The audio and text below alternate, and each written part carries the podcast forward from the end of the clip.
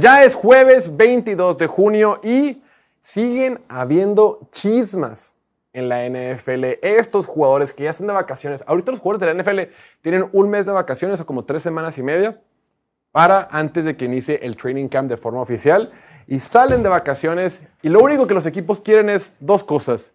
No se lastimen, no hagan actividades de motocicletas, no se tiren de paracaídas, no jueguen deportes muy físicos, no busquen eh, barcos hundidos en el Océano Atlántico, no hagan nada de eso, cuídense. Los queremos sanos, los queremos completamente listos para la temporada y sobre todo pórtense bien, no se metan en broncas. Pero bueno, el receptor estrella de la NFL y uno de los más pagados en la historia de esta liga, Tyreek Hill dijo, ah, ¿quieres que me porte bien? Qué bueno, no pasa nada. Y en lo que tuvo su primer o segundo día de vacación, ya se metió en problemas. TMC Sports, esta, esta plataforma de chismes y noticias, reportó que Terry Hill está bajo investigación policial por presunto asalto, agresión en Miami.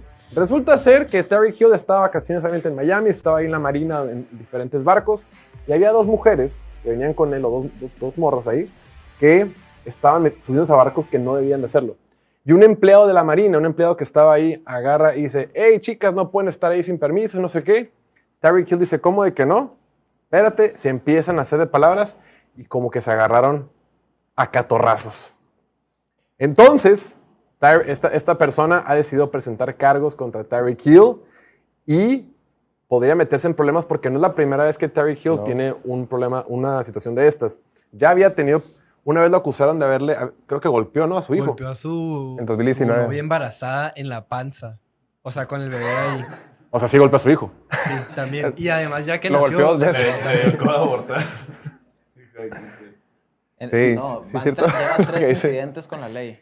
¿Cuál es Tienes que otro? clases, Diego, de portarse 2014 bien. cuando golpea a su novia embarazada y hasta lo mandan a, a esa, a esa terapia de control de ira o anger management. Ok. Luego en el 2019 le, como que le, le causó una lesión a, a uno de sus niños de tres años. Y luego está leyendo que cuando estaba en, él estuvo en Oklahoma State, ¿no? Ajá, Sí. Eso fue cuando lo del 2014. Lo suspenden y lo sacan por, por esa agresión a su pareja. De hecho, por eso lo corren de la escuela y se termina graduando de Alabama State. creo Western que- Alabama. Western Alabama. Y se convirtió en el primer jugador drafteado desde 1970 y no sé qué. Pero porque pues, no pertenecía a Western Alabama. O sea, salió de ahí y todo, y todo bien. Sí, cabe recalcar que, que, por ejemplo, ya es la, la tercera vez que lo hace, de bueno, que lo hemos visto o que sabemos de que lo hace. En Western, o sea, de irse a Western Alabama hizo que se hiciera una selección de quinta ronda que ya le costó millones de dólares.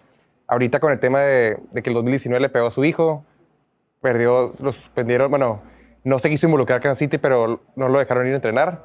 Y ahorita con el tema esto, quién sabe cómo lo vayan a sancionar en la liga. Ojo, es, es presunto culpable. Todavía no se ha comprobado nada. Yo vi que le pegó un zape. Sí, dicen que Sí, le pegó en es la lo que nuca. dicen, o sea, Sí, no es- dicen que nomás lo zapateó. No está al nivel de las otras cosas, pero así como que hubo una discusión y pues se prendieron y así nomás. Bueno, con la fuerza de un jugador de NFL, pero... pues, Ay, pero el no menos a fuerte de la. NFL, güey. El menos fuerte de la NFL. ¿Estás de acuerdo? Está bien fuerte, güey. Pero es el menos fuerte, pero es el menos fuerte. Ah, no. Ni Qué tiene cuello, lo mamado que Ah, está. te a imagínate. El menos fuerte, Jorge. Ay, ¿quién es más débil que en la NFL? Bueno, un pateador, ¿no? Muchos cabrón. pateadores. Varios pateadores. Varios corebacks por ahí. El Emilio Torres. Sí, Pero sí. A ver, también por ahí está otra, otra, salió una, una, una actualización del tema.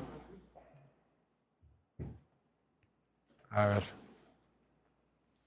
Eso fue el martes, pero el día de hoy, de acuerdo con NBC South Florida, dice, nuevos detalles del presunto asalto que involucra al receptor abierto de los Miami Dolphins, Tyreek Hill, revelan que la víctima ha decidido presentar cargos, confirmaron el miércoles funcionario- funcionarios de la policía de Miami-Dade. O sea, van con todo. Yo vi, yo vi que, o sea, el vato le pegó una cachetada a un zape y el empleado en su momento no, o sea, nomás lo contó, pues. Y luego ya llegó la prensa y se hizo un desmadre y ahí dijo, ah, ¿sabes qué? Se le puedo sacar lana a este pedo y por Pues eso. sí, güey. O sea, la primer, en el primer incidente, cuando recién pasó, el vato dijo que ah, no voy a levantar este, denuncia ni, ni nada, no voy a levantar cargos. Y después de que se le empezó a acercar la gente preguntándole el tema, dijo, ah, Más feria, ¿Qué güey. prefieres tú, güey? ¿Que En te el- peguen con la mano abierta o, o puño cerrado? De que así, ¿qué es más humillante? Que me pegue un vato con tanta lana, güey. para Eso bajársela. prefiero yo siempre, güey. Y más en Estados Unidos, güey. Claro, güey. Sí, que te pegue un vagabundo. Chinga tu No madre. mames, güey, si te quedas bien castrado, ya te vas, te quedas ahí triste. Todo ardido. Ya te pega Cherry Kill. Ay, Papantla. Es que también, yo, yo no entiendo cuál es la necesidad de meterse en broncas, güey. Literalmente, salen de, salen de su entrenamiento último día y los coaches le dicen, güey, cuídense, por favor. No se lastimen, cuiden su cuerpo. No, por ejemplo, este Jason Pierre-Paul, ¿te acuerdas? que en 4 de julio, Ah. 4 de julio es el día de la independencia en Estados Unidos. Y le dijeron, hermano, Acá. cuídate mucho. Y andaba ahí jugando con cohetes, jugando con fuegos artificiales. Se voló un dedo, ¿no? Gran temporada después de. Como tres, ¿no? La Sí, sí, como tres parecía dedos. plátano pelado. Tiene- se tiene nomás Y luego está en su, en su O sea, contract year. está, ¿Está así o cómo? No, tiene nomás estos dos. O sea, sí. La L. Estos no existen. Ya. Ahora sí que se para dos puntos, ¿no? Qué mamón, güey. Pues sí, la verdad es que es un tema recurrente. Y hablando de todo eso, pues como que ya está haciendo tendencia que los jugadores de la NFL no se porten bien. Es bien sabido que muchos jugadores de la NBA, de la NFL, no se, por- no se pues tienen problemas Se de conducta. Pero salió, salió un- una investigación de un reportero de, de Sports Illustrated que dice, actualización, según los informes, 17 jugadores de la NFL han sido arrestados por cargos de armas desde marzo del 2020. Tendencia preocupante, la NFL tiene un gran, gran problema. O sea, jugadores desde Frank Clark, que lo han agarrado dos veces con esta situación, Ed Oliver, Marshall Lattimore, Quinnen Williams, Damon Arnett, sin, sin, Jugadorazo. sin raspar raya. muebles, receptor de, de Carolina, Shai Smith, entre otros. O sea, la NFL tiene una bronca grave donde no puede controlar la conducta de sus jugadores. No, le, no han logrado transmitirles es raza. No pueden portar armas sin licencia, no pueden manejar tomados, no se pueden estar peleando. Ya dice también que el día de ayer, creo que, no, el día de ayer, Guantier, Willie McGuinness, el ex linebacker, Salón de la Fama o campeón del Super Bowl con los Patriots, se metió una bronca en el gym. Se agarró a putazos. ¿No viste Willie McGuinness, el que estaba en NFL Network, ¿no? Lo Sí, por el eso. comentarista de NFL Network, el tipo creo que dice una- un altercado en el gym, pero era como que por, por- por pesas del gym, o sea, como que Se le ganaron las yo, yo pesas, casi ¿o no voy al gym, pero cuando he ido, de repente pues, hey hermano, una serie y una serie, ¿no? Eh, no, como que una serie. o sea, yo creo que así fue. Sí. Así no funciona. Se nota que no vas, Jorge. ¿Cómo funciona? yo cuatro y tú cero, ¿sabes? Pues es una y una, ¿no? Cuando vas. Sí, le, le preguntas, ¿cuánto te falta? Ajá. Así, así empiezas. El vato, ¿no? O lo- sea, el vato quiso empezar la mañana de que, ¿sabes qué? Vamos a empezar con el pie derecho, vamos a ir al gimnasio, buenos hábitos mañaneros. Sale al gimnasio, acusado, deudas. No, pues la neta. Sí. Pero, por ejemplo, ahorita la NFL creo que tiene dos frentes importantes. Uno es el tema de las apuestas, que tienen que controlar los jugadores de que no están apostando. Vamos a hablar de eso más adelante. Y dos, la situación de que mm, no pueden controlar la conducta de sus jugadores. Por ejemplo, me recuerda mucho el caso, sin raspar muebles también, de Henry Rocks. Cuando... no, no, que es de los, que es de los casos más, que es de más tristes. está en el piso. ¿Qué? Ya déjalo estar en el piso. No, es de los casos más, más recientes y más tristes porque, pues, Que todos son de Raiders. todos son de Raiders también. O han estado en Raiders. Pero, por ejemplo, puntualmente con el tema de manejar tomado o manejar borracho, la NFL tiene un sistema, o sea, tiene, está afiliada con Uber, donde los jugadores tienen viajes ilimitados, una cosa así, a partir de cierta hora en la noche, todos los días. O sea, dicen, es gratis, está incluido, está in- está incluido como prestación del- del- del sindicato de jugadores. A los, a- a- al tema de, las- de- de portar armas es algo que no han podido controlar. Y las apuestas que tenemos. Pero dicen, güey, si ya me compré mi Ferrari, ¿cuándo lo voy a estrenar? Me va hasta el culo. No, y Hen- Henry Rocks trae una pistola en el carro. Sí, Aparte. es cierto, y solo te entrega droga, yo creo. No, yo tengo una teoría de que cuando los coches están diciendo que "Ey, ya se pueden ir de vacaciones, cuídense, por favor, los vatos nomás escuchan. Cadenas acá. El- el-. El changuito de Homero, el de... A ver, Oliver, yo te dijera, vas a estar de vacaciones un mes y tienes 10 millones de dólares en, la- en tu cuenta de banco No, no, güey. y vives en Miami, ¿a quién le vas a disparar, güey? Tranquilo. Encuentra a la joven muerta. A ver, mire, ¿cuánta- No, ¿cuántas horas cuántas horas crees que duraría Pero, vivo Oliver, con 20 millones de dólares en su cartera, un mes de vacaciones en Miami? 36 horas, over under, ¿eh? El over está en 35.5. Yo tomo No, la neta, la neta, más que nada, güey, tenemos que pensar que, o sea, los vatos, o sea, los, los que mejor se comportan en la NFL son personas que los criaron toda la vida bien, güey. O sea, sin raspar muebles, pero que tienen de que valores inculcados. Cuidado. ¿Qué, mo- qué mole estás raspando? Tienen papá y mamá. A los, más que, que a, nada. los, a los jugadores estos, güey. pues no quiero hablar por todos, güey. Pero, Ok. o sea, tiene mucho que ver de dónde, de dónde salieron, güey. O sea, quién los crió, güey. Todo eso para que no se descarrilen a la hora de tener la lana, güey. También la NFL debería o sea, inculcar mucho más. Como. O sea, pláticas como para que los vatos sepan qué hacer con tanta lana, güey. Estamos hablando de gente que a lo mejor batallaba para comer en la semana, güey, de morrillos. Y ahora, güey, están ganando millones de dólares. Obviamente, o sea, crecieron viendo violencia y la chingada. Se les va a servir para hacer este Las tienen. ¿eh?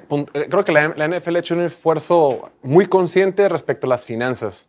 Ya, ya cada vez, sigue pasando obviamente, pero cada vez hay menos casos de güeyes que se queman la lana un año después de profesionales. Sigue habiendo, pero antes era una epidemia.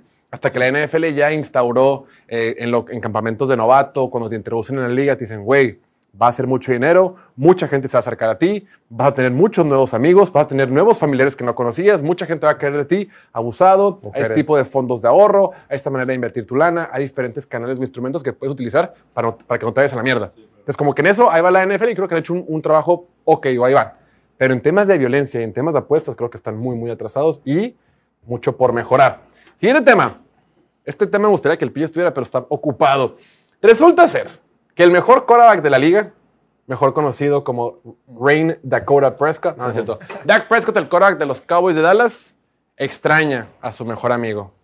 Extraña tener al corredor más eléctrico del 2016 en la NFL. 2016 y 17. 2016. Dice la noticia, este, esta noticia la sacó Pro Football Talk y dice, Dak Prescott, cuando le preguntaron sobre Ezekiel Elliott, dice, se ve muy bien, seguiremos trabajando juntos. Si nunca han visto la casa de Dak Prescott, el tipo tiene en su patio un campo de 55 yardas. Es la, es la mitad del campo, más el touchdown, más un pedacito más. Y ahí invita a sus amigos y a sus compañeros de equipo a entrenar. Está en Dallas. ¿no? Mansión como la que, como la que tiene Oliver este, con campo. No es que tu campo es de 70 yardas, ¿no? Es así. Sí la, yo sí la llevo 70. No, y el punto dice que sigue entrenando con él y hasta la fecha Ezekiel Elliott no tiene equipo.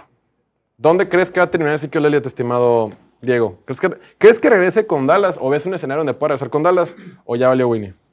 Lo veo bien cabrón con Dallas por pues la relación como que ya está acabada, ¿no? Porque pues si bien no es lo que, lo que fue en 2016 ni no sé cuándo más piensas que fue así. élite, 17. 2010, el 18. En el 17 no tuvo ni mil yardas, creo que estuvo lesionado. Fue No, lo suspendieron. Suspendieron Ajá. seis juegos. En el 18, 16. Obviamente no está a ese nivel, pero sigue siendo un corredor, un buen corredor suplente o corredor de...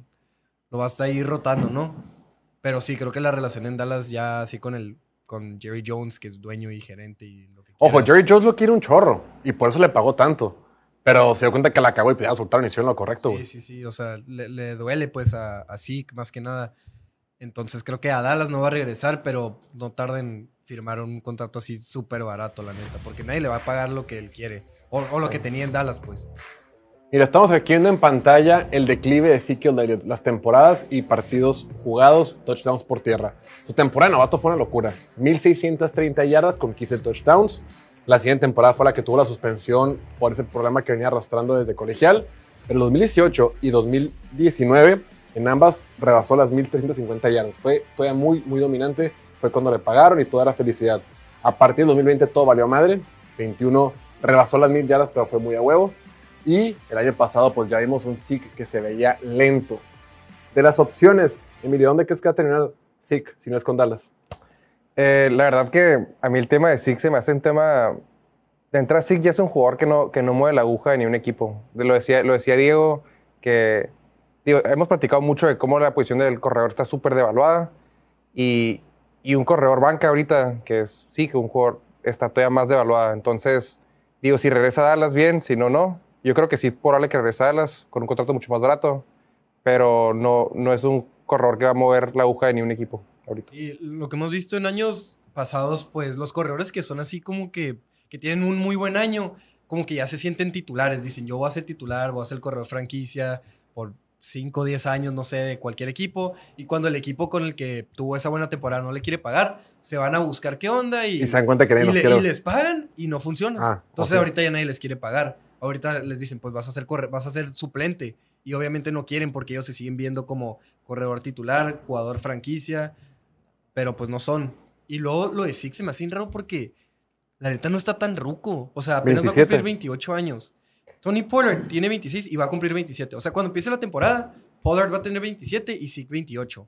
El pedo es que Pollard tiene apenas poquito más de 500 acarreos en su carrera y Zeke tiene casi 2000. Y aparte, aparte el estilo de Pequeño. correr de, de Ezekiel Elliott, que es, que es, Brusco. es muy brusco y, y, y yo nunca he visto tanto con un corredor. Digo, desde Trent Richardson no he visto a alguien que se acabara tan rápido como Ezekiel Elliott. O sea, se acaba la fregada, güey. Sí, Todd Gurley es el que se acabó Todd Gurley también. yo pienso que el SIC puede encontrar un hogar con descuento, claro, en un equipo que lo utilice para corto yardaje. Si vemos sus Es que al último, a ver, Tiene muchos touchdowns. pero es que esta última temporada con Dallas ya ni para eso servía, güey. O sea, ya estaba, no servía para nada. Lo que sí es bueno es para bloquear, excepto cuando lo ponen de centro. Tuvo 16 touchdowns esta temporada. Pero- Totales. Cuando lo pusieron, fue su última jugada con Cowboys, mamón. Tan pesadito y ni para eso. Es un súper buen corredor para bloquear, sin mamar. Si algo tiene sí que es que bloquea muy bien pase. Qué más que su última jugada fue de centro. sí, de gordo estaba, güey. La neta, la neta, yo cuando lo vi en esa jugada dije, es bueno para bloquear, va a aguantar, está bien. Fue lo primero que pensé porque sé que bloquea muy bien, pero pues no, no, no así, no en, tres, no en tres puntos, güey. Nunca he visto a alguien extender tanto sus brazos como, como ese güey yéndose al piso, güey. Pues sí, pues Dak Prescott lo extraña y yo creo que todavía puede tener un rol en Dallas, un rol en, paquetes de tercera oportunidad, cuando sea evidente situación de pase, cuando requieran un bloqueador extra y si le, lo consiguen con un descuento, pagándole el, el casi casi el salario mínimo por un veterano de la NFL, creo que hace sentido en Dallas. Y además, pues Dak Prescott lo quiere y hay que tener contento a tu Korak franquicia, te guste tu Korak franquicia o no.